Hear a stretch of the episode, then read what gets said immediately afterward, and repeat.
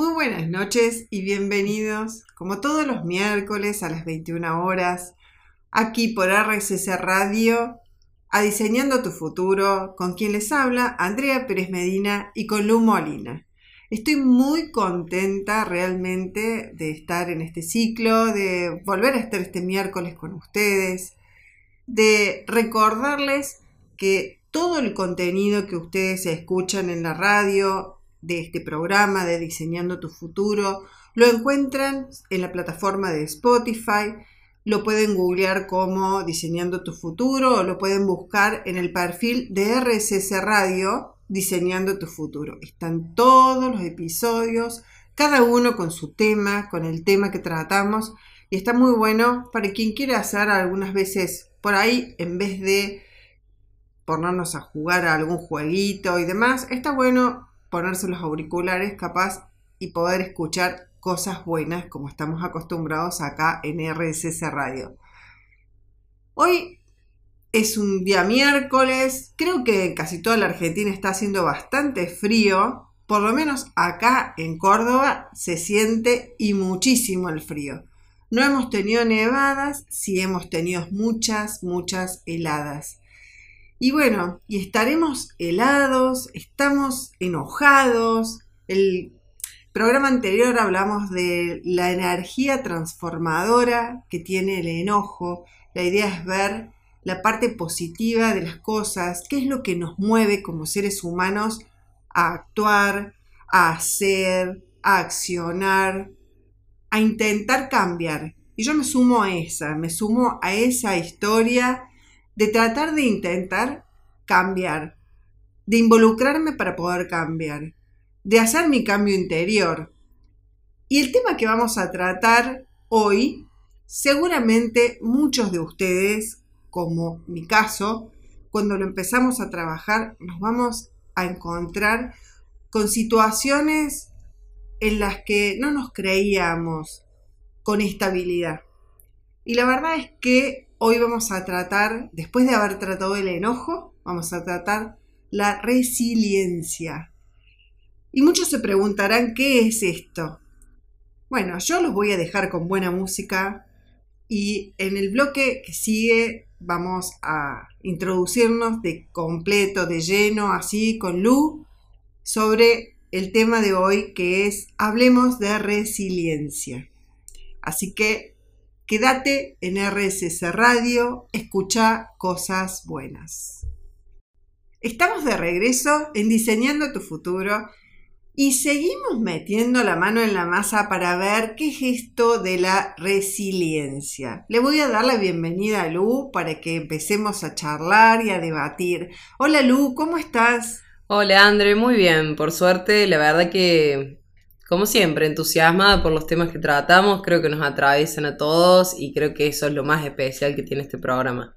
Creo que sí, que nos atraviesan a todos. Yo he descubierto un montón de cosas, un montón de habilidades a través de cada tema que hemos tratado, más allá de mi instrucción como coach y demás, que me hizo ver un montón de cosas. Creo que programa a programa vamos descubriendo cada una de nosotras nuevas cosas que nos permiten desarrollar nuevas habilidades.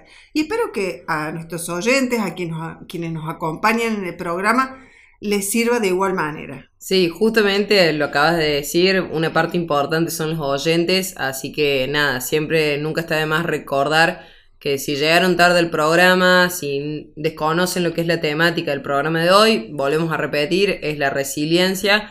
Y si llegaron tarde al programa, sepan que tienen Van a tener, digamos, la semana que viene el programa completo en el perfil de RSS Radio en la plataforma de Spotify. Lo pueden buscar como Diseñando tu Futuro. Y también, para más contenido como este, también tienen el perfil de Instagram de Andre, que es andreaperezmedina.coach. Y también, si tienen ganas de ver lo que escribo, ¿por qué no? Ahí entre el chivo está Tómate un Feca. Eh, yo soy la escritora de esa página, así que si quieren ver un poco más de contenido o nos quieren conocer un poquito más, eh, creo que es una buena manera de interiorizarse lo que es nuestras, nuestras cuentas de Instagram. ¿De quiénes somos? ¿Quién es Andre? ¿Quién es Lu? Bueno, así que bienvenidos a todos nuestros oyentes. Y me gustaría preguntarles, o preguntarnos, mejor dicho, si perdimos alguna vez a un ser querido, si perdimos un trabajo ese que añorábamos mucho y de pronto que amábamos lo que hacíamos y de pronto por alguna situación en particular, un desentendido, una mala información, un desacuerdo, lo perdiste. Si fuiste abandonado, si fuiste víctima de violencia, de cualquier tipo de violencia, si fuiste humillada o humillado, si tuviste problemas económicos, esos en serio, esos que te tapan las deudas y que vos decís, me quiero matar, no puedo salir de esta. Si tuviste una enfermedad complicada o alguien muy cercano a vos, un ser muy querido, tuvo una enfermedad complicada, me gustaría saber cómo reaccionaste, cómo saliste, qué te dijiste en ese momento y cómo lograste sortear ese inconveniente, sortear esa situación. Yo particularmente me he encontrado en varias de estas. Y en lo personal creo que desarrollé habilidades que no sabía que las tenía y que creo que esto es muchas veces, como decía mi mamá, hay que mirar para adelante y hay que seguir para adelante. Y muchas veces es esa energía y esa fuerza que no sabes de dónde te pivotea o de dónde te eyecta a seguir adelante porque fuerzas no tenés. Es, muy común de que te empieces a hablar muy en negativo, como lo hemos hablado en muchos programas, esto de que porque a mí y, un montón de, de, sanata que uno se empieza a dar eh, internamente. Y la verdad es que eh, es sobrevivir, ¿no? Se trata de supervivencia, ¿sí, Lu? Sí, yo creo que sí. Creo que hay algo que por ahí la sociedad no logra para mí entender de así de lleno por completo qué es el concepto de resiliencia. Muchas veces eh, se relaciona con la resistencia, con, con el aguantar, con el...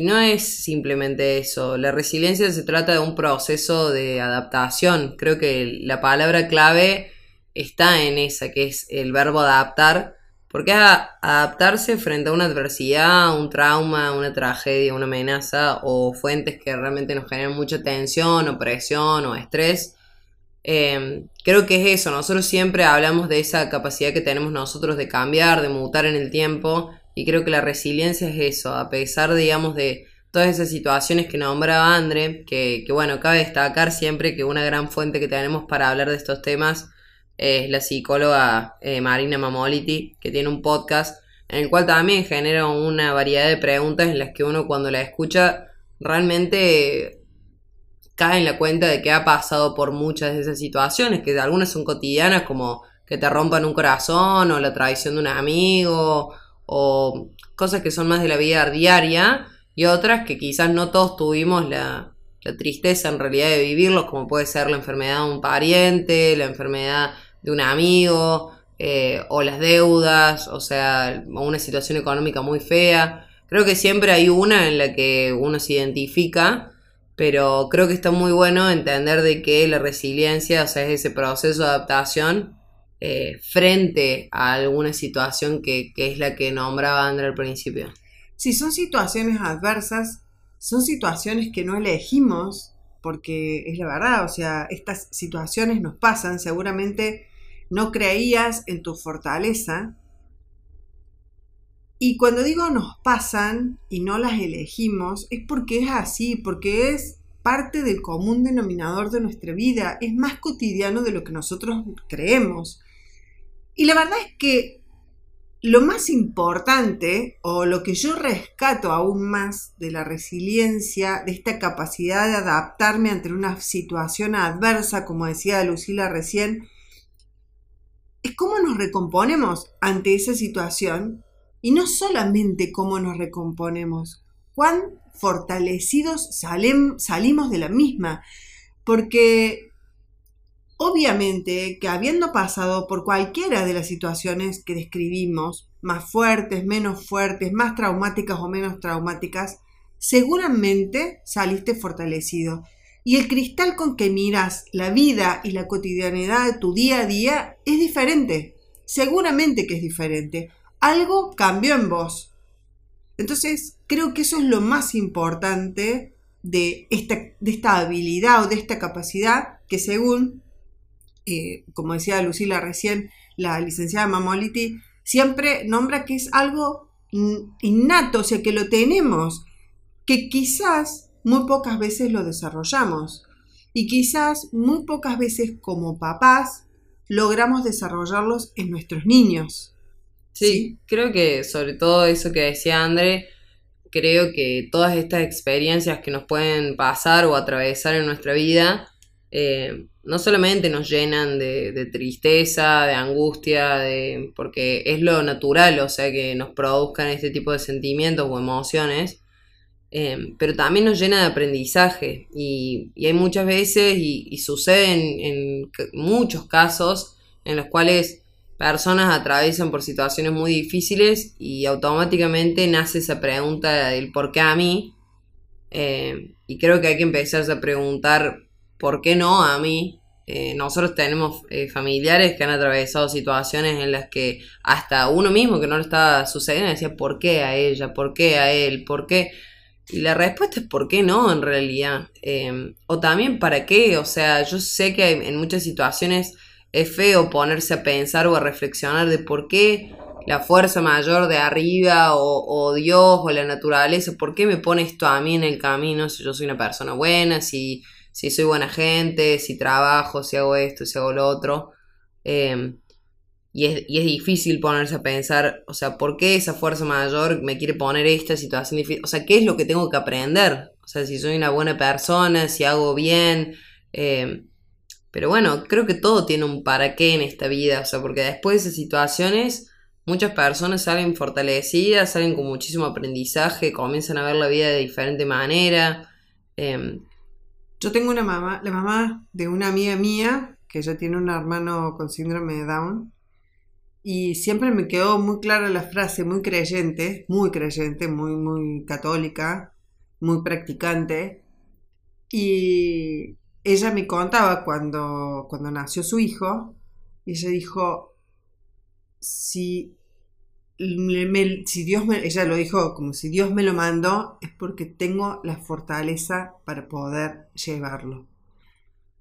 Con esto nos vamos a quedar sin ánimos de poner eh, cuestiones ideológicas o de, o de religión. religión, no me salía la palabra, gracias de religión, la idea es que dejarlos pensando un poquito en todo esto que dejamos, en todos estos conceptos, nos vamos a quedar, recordad que tu futuro comienza hoy, quédate con buena música, estás diseñando tu futuro. Seguimos hablando de resiliencia acá en esta noche hermosa que nos reúne a todos, a ustedes como oyentes y a nosotras acá en la radio haciendo cosas buenas, ¿sí? Y voy a compartir con ustedes una frase que decía, que dice, o decía, mejor dicho, Nietzsche, que si uno encuentra un para qué, un sentido de vida, seguramente ese sentido de vida nos va a evitar caer en la adversidad y no caer en la desesperanza, que es lo que normalmente nos lleva a la depresión, y nos enseña ese sentido de vida a sobrevivir a las adversidades. Seguramente a alguno le, suene la frase, em, esta frase de Nietzsche es utilizada por Víctor Frank, que fue un, es un escritor, en realidad no es escritor de profesión, pero escribió un libro muy reconocido en la sociedad, que es El hombre en busca de sentido. Y para los que no lo conocen, la verdad que es un libro que está muy bueno, en la que Víctor cita a Nietzsche y lo pone sobre su vida personal, en la cual es eh, bastante difícil de leer, es un sobreviviente del holocausto. Em, y nada, eh, la verdad que es un dato muy importante porque, para no decir que es la situación más adversa de la historia, eh, él realmente pudo encontrar un para qué de su estadía, entre comillas, en, un centro de concentración y cómo logró sobrevivir sabiendo que tenía un sentido de vida. Bien, es una adversidad sumamente grande, más allá de todas las que nosotros podemos vivir a, lo largo de la vida, ¿no es cierto? De las que hemos mencionado. Yo creo que esto, que el sentido de tu vida es lo que enciende el alma, ¿sí? Y muchas veces nos preguntamos si nacemos o si la resiliencia se hace. Todos contamos con esta capacidad, es una capacidad natural, no es especial, no es de una minoría, no es algo que está reservado a personas extraordinarias, sino que es normal y frecuente en todo ser humano. Forma parte de nosotros, forma parte de, nuestra esencia, de nuestro objetivo y nuestro fin primario, que es sobrevivir, la supervivencia y saber bien quién somos. Me pareció muy importante en el artículo que leí que asociaba la resiliencia con algunos valores muy importantes que nosotros a lo largo de los programas los hemos tratado, como es el autoconocimiento, la autoestima, la independencia, la capacidad para poder relacionarnos, la iniciativa, el buen humor y la creatividad. Entre otras, ¿no es cierto? Pero esto nos permite dar mayor intensidad y nos permite transcurrir la vida desde una manera mucho más consciente. Eh, Lencina Fernández, que es la psicóloga, dice, podemos afirmar que la resiliencia nace, se hace y se puede aprender. Yo creo que quiero agregar ahí un breve comentario. Em, creo que todo esto, eh, la búsqueda de sentido y todo lo que habla André de, de esa llamita que se puede prender dentro de nosotros, eh, creo que no llega sin emociones, ni sentimientos, sentidos o sin adversidades. No se trata de vivir una adversidad como un cubo de hielo, o sea, no se trata de, o sea, de hacer menor nuestro dolor o nuestra angustia, se trata de transitarlo y, después poder hablar de esa energía también transformadora que hablábamos en otro tipo de emociones como puede ser el enojo, la impotencia, Em, yo me quiero quedar con una frase que dice mucho mi entrenador, eh, que está muy buena y la verdad que la estoy aplicando en muchos aspectos de mi vida, que siempre dice, que duele para crecer, que no nos lastime. Y eso para mí es, eh, está muy bueno porque realmente uno tiene que transitar ese dolor para después convertirlo en aprendizaje, pero que no nos duele para que nos lastime. Qué importante lo que acabas de decir y creo que eso que acabas de decir está plasmado en, cinco estrategias que vamos a dejarles eh, para poder ir desarrollando o para poner en práctica esto de ser resiliente. ¿sí? Eh, es importante, a ver, el dolor se, se pasa, el sufrimiento se elige. Entonces, qué importante es saber de que ante una situación traumática que no elijo pasar, no elijo transitar, pero que la tengo que transitar, la verdad está muy bueno que yo la pueda transitar con autoconocimiento, tratando de ver cómo lo puedo hacer de la mejor manera, cómo puedo salir fortalecido de esa situación particular y evitar esto de caer en la práctica del sufrimiento, que es un poco cuando hablábamos del enojo en caer en la queja, ¿viste? Me quejo, me quejo, me quejo. Bueno, con el tema de las situaciones traumáticas es esto, sufro, pobrecito de mí porque a mí me pasó tal cosa, porque esto, porque el otro, es esto de caer en el sufrimiento o la desesperanza que habla la licenciada Mamoliti. No, no, eh, la licenciada Lencina, que es lo que acabo de leer. Ah que ella habla de la desesperanza, que es lo que normalmente caemos eh, en la depresión. Entonces, eh, si querés, Lu, lo que podemos hacer es ir mencionando las cinco estrategias para desarrollar resiliencia que son capaces de salvar vidas. O sea, que, mira qué importante esto de la capacidad de la resiliencia, ¿no? Y bueno, está bueno como vos pusiste la, esta frase que te dice tu entrenador, que a vos te, te, sirve. Yo siempre digo que las cosas cuando te pasan y elegí cuáles son los beneficios que te quedan de esas cosas, ¿no es cierto? Si pasaron, por algo pasaron, pero lo importante es que la huella que deje sea una huella positiva, que no te ancle al pasado y te ancle al dolor y te ancle a la angustia, ¿sí? Que puedas capitalizarlo hacia adelante. Así que bueno, vamos a ir con estas, en realidad son cinco estrategias para desarrollar resiliencia de Holmes y de Ciriulix, que son dos eh, licenciados, ¿no es cierto? Dos especialistas en psicología. La primera las personas resilientes entienden que los tiempos duros suceden y son parte de la vida humana. Van a pensar, ¿por qué no a mí? Lo que acabábamos de hablar recién. ¿Por qué quedaría excluida del dolor? Esto, ella pone una, una cosa muy particular y que todos lo vivimos, esto de subimos a Instagram familias felices, momentos divinos, fotos perfectas.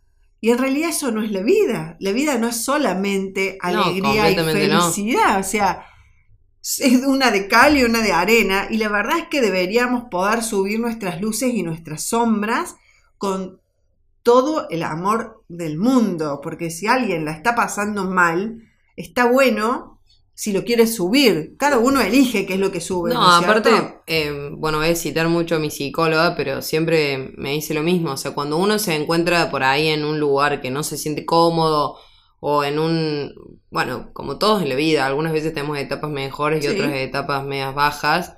Pero ella siempre me dice, o sea, para vos experimentar los, los altos de la vida, tenés que haber pasado por bajos. O sea, si no, nosotros no tendríamos ese criterio de que lo que estamos viviendo es alto. ¿Me explico? Entiendo. O sea, hay que, hay que estar en esas que quizás estamos más tristes o más cansaduchos o más para realmente decir, estoy en un buen momento, lo estoy pasando el bien. Claro, imagínate si de toda la vida fueras feliz y de vacaciones y te vas a una playa paradisíaca. No tendrías criterio para decir, che, estoy en un momento de mi vida impecable. o sea, estoy... terraza, terraza, terraza y ya arriba de la terraza no nos queda nada, queda el cielo. Exactamente. La verdad es que está muy bueno esto de comparar y de decir, eh, ¿por qué tenemos que demostrar que somos una sociedad absolutamente feliz cuando tenemos un montón de sombras y en donde estamos negando, en definitiva, el dolor? Y eso quizás nos quite un poco de empatía, ¿no? Nos, nos quite empatía con el otro. La segunda habla un poco eh, sobre que las personas resilientes son muy certeros a la hora de elegir en qué cosas centrar su atención un poco lo que hablábamos de dónde poner el foco, que esa huella que nos quede tras la situación traumática sea positiva. Y esto depende mucho en saber qué es lo que depende de mí, qué es lo que puedo cambiar, y es una habilidad muy fácil de desarrollar. Hoy estamos constantemente reaccionando al bombardeo de amenazas, porque en el fondo estamos preparados para enfrentar cosas malas. ¿Alguna experiencia personal cuando decidís no tener hijos o cuando te quebraste el tobillo o sea, todo, tenés un montón, digamos, de, experiencias vos, André, que contar y que transmitirle a los oyentes en cuestiones de que quizás fueron eh, situaciones que realmente te pusieron una pausa en tu vida y, te hicieron eh, llevar ese punto en el que decís, ¿dónde pongo el foco? O sea, si lo pongo acá, se va toda la deriva y si lo pongo acá, capaz sigo para adelante. Sí, la verdad es que en esto de, este, por ejemplo, la, particularidad que me tocó a mí, yo, Lu, tuve que hacer un tratamiento muy cortito para poder quedar embarazada y para poder ser mamá. Y a lo largo de dos años, cuando Lu tenía dos años, yo decidí volver a intentar quedar embarazada. Por métodos naturales no quedaba. Intenté todos los métodos y en uno de esos métodos eh, estuve muy grave. Eh, estuve, no me alcanzaron a internar, pero sí estuve con riesgo muy alto, pues me, agarró toda una infección, eh, un abdomen agudo, una infección bastante complicada, en donde tuve que hacer reposo durante siete días, estando en mi cama. Y en ese momento, creo que verla a mi hija de dos años, eh, que necesitaba a su mamá, yo puse el foco y dije, estoy pifiándola, porque en realidad yo quiero otro hijo porque quiero un hermano para mi hija, pero en realidad lo que yo quiero es que mi hija tenga una mamá. Y si en esto va mi vida, prefiero que tener una sola hija, que a Dios gracias tengo una hija, pero la verdad es que no elegía eh, que ella se quedara sin la mamá. Así que bueno, eh, eso fue, por un lado.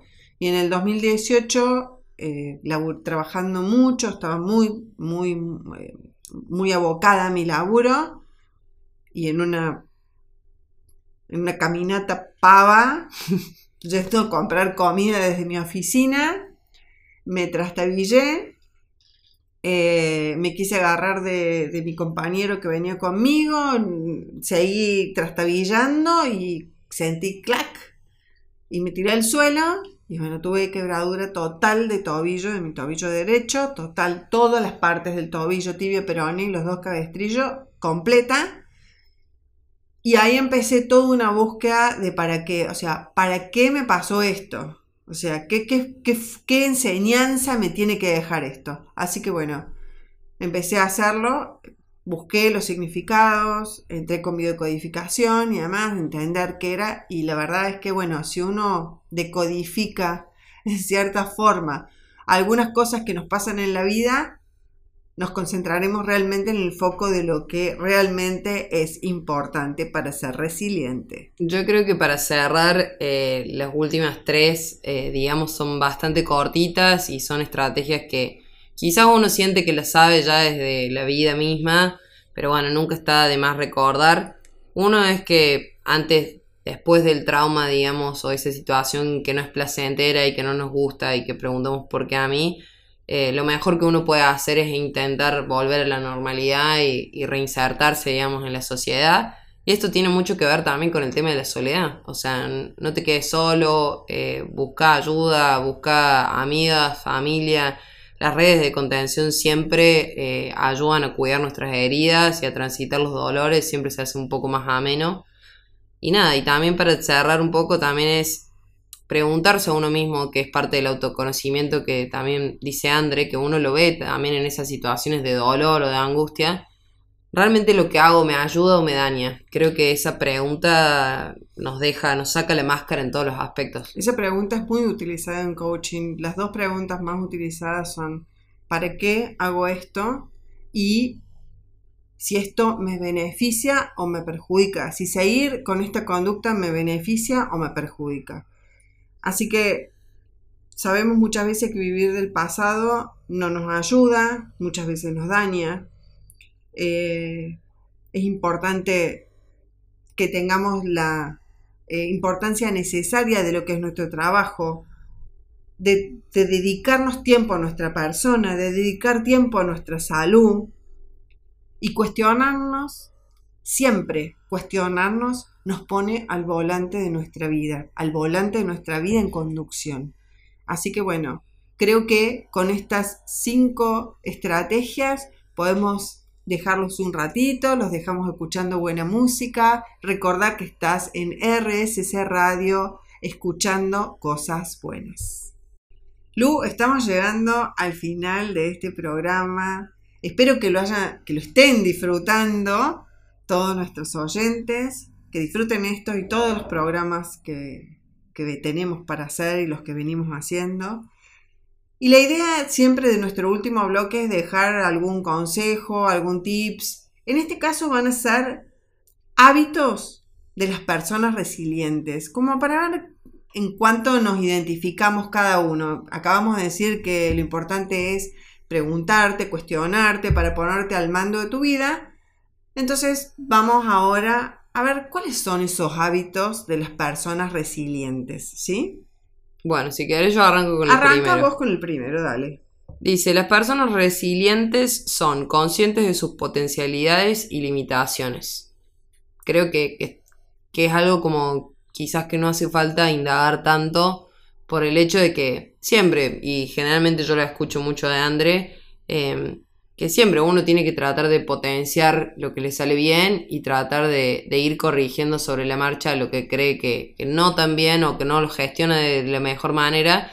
Pero creo que cuando uno es consciente de lo que hace bien y de lo que no hace tan bien, es como que ya nos da un plus o nos da una cierta ventaja, ¿o no? Y iría atado al autoconocimiento. Cuando vos te autoconoces, invertís tiempo en conocerte a vos mismo, sabes cuáles son tus fortalezas y cuáles son tus debilidades. Entonces, es como cuando vas a una entrevista de trabajo y te dicen cuáles son tus fortalezas y cuáles son tus debilidades. Y bueno, si realmente te conoces, sabes cuáles son.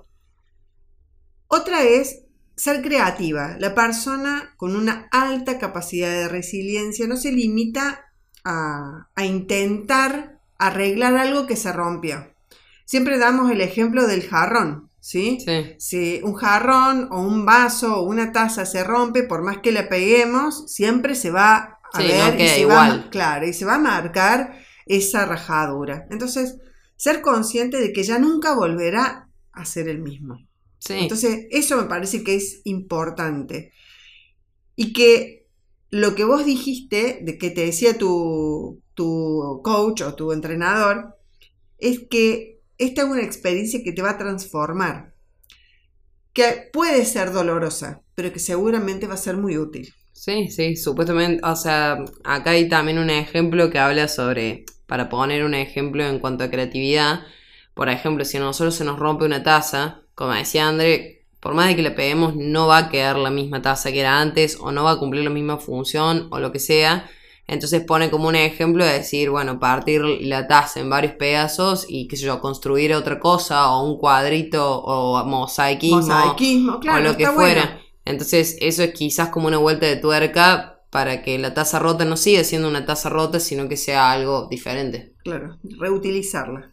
La tercera habla sobre confiar en nuestras capacidades. Las personas resilientes confían en lo que son capaces de hacer. Bueno, creo que va un poco de la mano también del autoconocimiento, de conocer lo que uno hace bien y tratar de potenciarlo. Y también hay una cosa, la persona que es resiliente le gusta trabajar en equipo, no es individualista. Entiende que los logros en equipo son mucho mejores y más fáciles de alcanzar y mucho más gratificantes que solamente el logro personal. Y lo hablo más que todo a nivel laboral.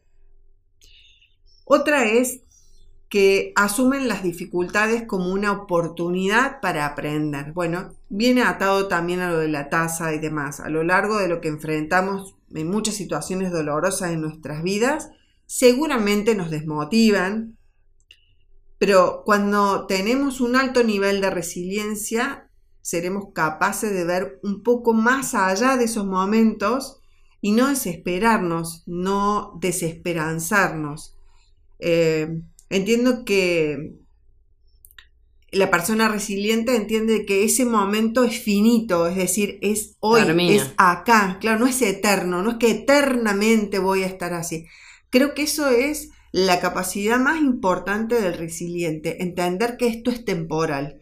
Porque si te quedas en que esto va a ser eterno y te convertís en un eh, sufridor eh, eterno. Sí, es lo que decía antes de esta frase que, que, nos dice nuestro entrenador en hockey, de, es exactamente lo mismo, o sea, que nos duele para aprender y que no nos lastime. Y qué importante que es preguntarse qué puedo aprender de esto que me está pasando. Y como yo dije en la quebradura del tobillo, ¿y para qué es esto? O sea, ¿qué es lo que me está queriendo decir? Mi cuerpo me habla, entonces si mi cuerpo me habla, ¿qué me quiere decir? Sí, quiero aclarar que no estaba tan serena en ese momento, ¿no? Menos cuatro meses sin poder caminar. La quinta habla sobre eh, otro hábito que tienen las personas resilientes, que es la práctica del mindfulness o la conciencia plena eh, varias personas lo conocen como mindfulness porque es como tiene varios libros, eh, tiene también sesiones en YouTube eh, gratuitas, todo.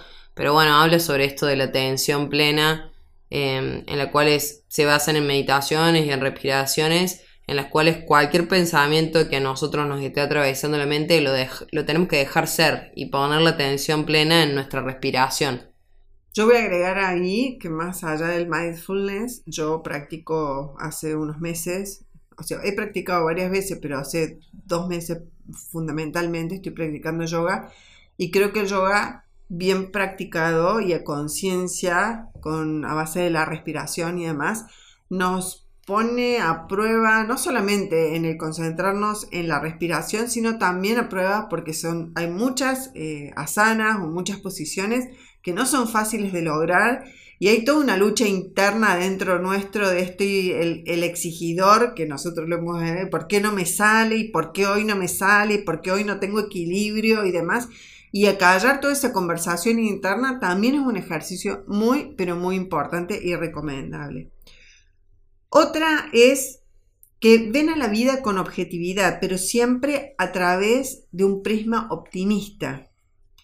Las personas resilientes son mm, más objetivas, saben cuáles son sus potencialidades, cuáles son sus recursos, cuáles son las metas. Esto qué importante, saber a dónde quiero llegar. Es como recién hablábamos del libro y, y esto de decir, ¿cuál es mi luz? ¿Cuál es la luz que enciende mi alma? ¿Para qué existo?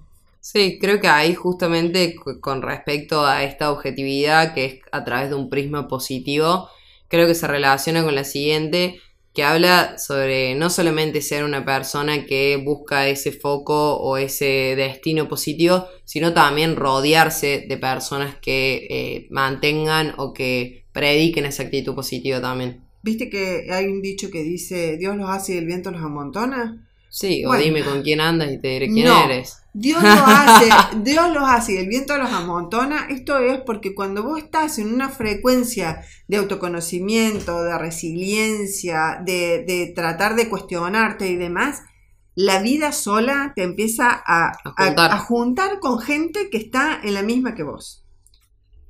Otra es que no intentan controlar las situaciones, sino sus emociones. Bueno, lo hemos hablado un montón de veces a este tema de lo importante que es controlar las emociones. Las situaciones son incontrolables porque muchas veces no dependen de nosotros. Entonces eso es lo que hace una persona resiliente. Entiende qué es lo que depende de ellos y qué es lo que no depende de ellos. Y la verdad es que es muy importante, en vez de luchar contra molinos de viento, ver qué es lo que podemos nosotros efectivamente eh, controlar. ¿sí? Así que de esa manera nos sentiríamos un poquito más cómodos, iríamos un poquito más eh, relajados caminando por la vida, ¿sí? Y centrarnos en cambiar nuestras emociones que nos permitan también cambiar en cierta forma la realidad. Después tenemos el, el noveno hábito y el décimo, o sea, los quiero juntar porque básicamente si uno es resiliente medio como que implica también ser flexible ante los cambios o ante esos giros bruscos que quizás la vida eh, nos prepara en el camino. Em, así que está un poco como ya sabido. Y la otra es que son tenaces en sus propósitos. El hecho de que los residentes sean flexibles y que puedan cambiar su rumbo un montón de veces no significa que cambien sus metas, no significa que cambien sus objetivos de vida y que, no pierdan e-, esa ganas y esa predisposición para ir para adelante y para perseguir su sueño, que cambien su camino, su forma, no significa que dejen de lado su, su, meta. Y qué importante que es acá la motivación. Nosotros tenemos un programa en donde tratamos la motivación y en donde habla un motivador nato, que en ese momento fue nuestro entrevistado, fue Andrés Fassi. Y la verdad es que es importantísimo porque cuando estamos motivados y somos tenaces hacia ese objetivo, eh, qué importante que nos mantenga en pie caminando hacia eso, ¿no es cierto? Habíamos hablado de la alegría, habíamos hablado también de que afrontan la adversidad con humor. Es una de las características esenciales de las personas resilientes, su buen sentido del humor. Son capaces de reírse de la adversidad y sacar una broma de sus desdichas. Yo tengo una amiga, muy amiga, que tiene esa capacidad. Yo siempre digo que no todo el mundo tiene la poderosa capacidad de reírse de sus propias cosas, de sus propios defectos y demás. Y, y sinceramente ella tiene un... Bueno, a ver, tenemos una conductora de televisión que es muy resiliente en ese aspecto, que es Susana Jiménez, en donde todavía le siguen facturando el dinosaurio vivo y ella se ríe de ella misma, se ríe, y creo que es reírse de uno mismo y reírse con los otros y no de los otros. Qué importante que es esto, ¿no? Y después como último tenemos, eh, buscan la ayuda de los demás y el apoyo social, que es un poco lo que venimos hablando en general, ¿no es cierto, Lu? De, de todas las, situaciones en general que venimos planteando o cuáles son los hábitos de las personas resilientes. ¿sí? Le Sí. gusta laburar en equipo. Sí, la red, creo que siempre la red de contención de amigos, de familia, de, de personas o de instituciones que nos puedan ayudar en lo que estemos atravesando, creo que siempre suma y creo que hay que tener muy en cuenta y creo que la pandemia también nos ha dejado eh, esa enseñanza que solo no se puede. Solo no se puede, pero qué importante a veces es aceptar que solo no puedo, Claro, que sí, sí, sí, necesito la ayuda y buscar la ayuda psicológica de un coach, de, de lo, que, de lo que a mí me, me, me haga sentir más cómodo o me haga sobrellevar la situación que tengo en este momento. Exactamente. Bueno, hemos llegado al fin de este programa hermoso. Hemos tratado la resiliencia. Espero que lo hayan disfrutado tanto como nosotras. No nos queda otra cosa que decirles Adiós. adiós. Hasta la próxima. Hasta el próximo miércoles a las 21 horas. Estaremos aquí esperándolos a que todos nos escuchen. Les dejamos un abrazo, que descansen, buenas noches, quédate en RSC Radio, estuviste diseñando tu futuro y tu futuro comienza hoy.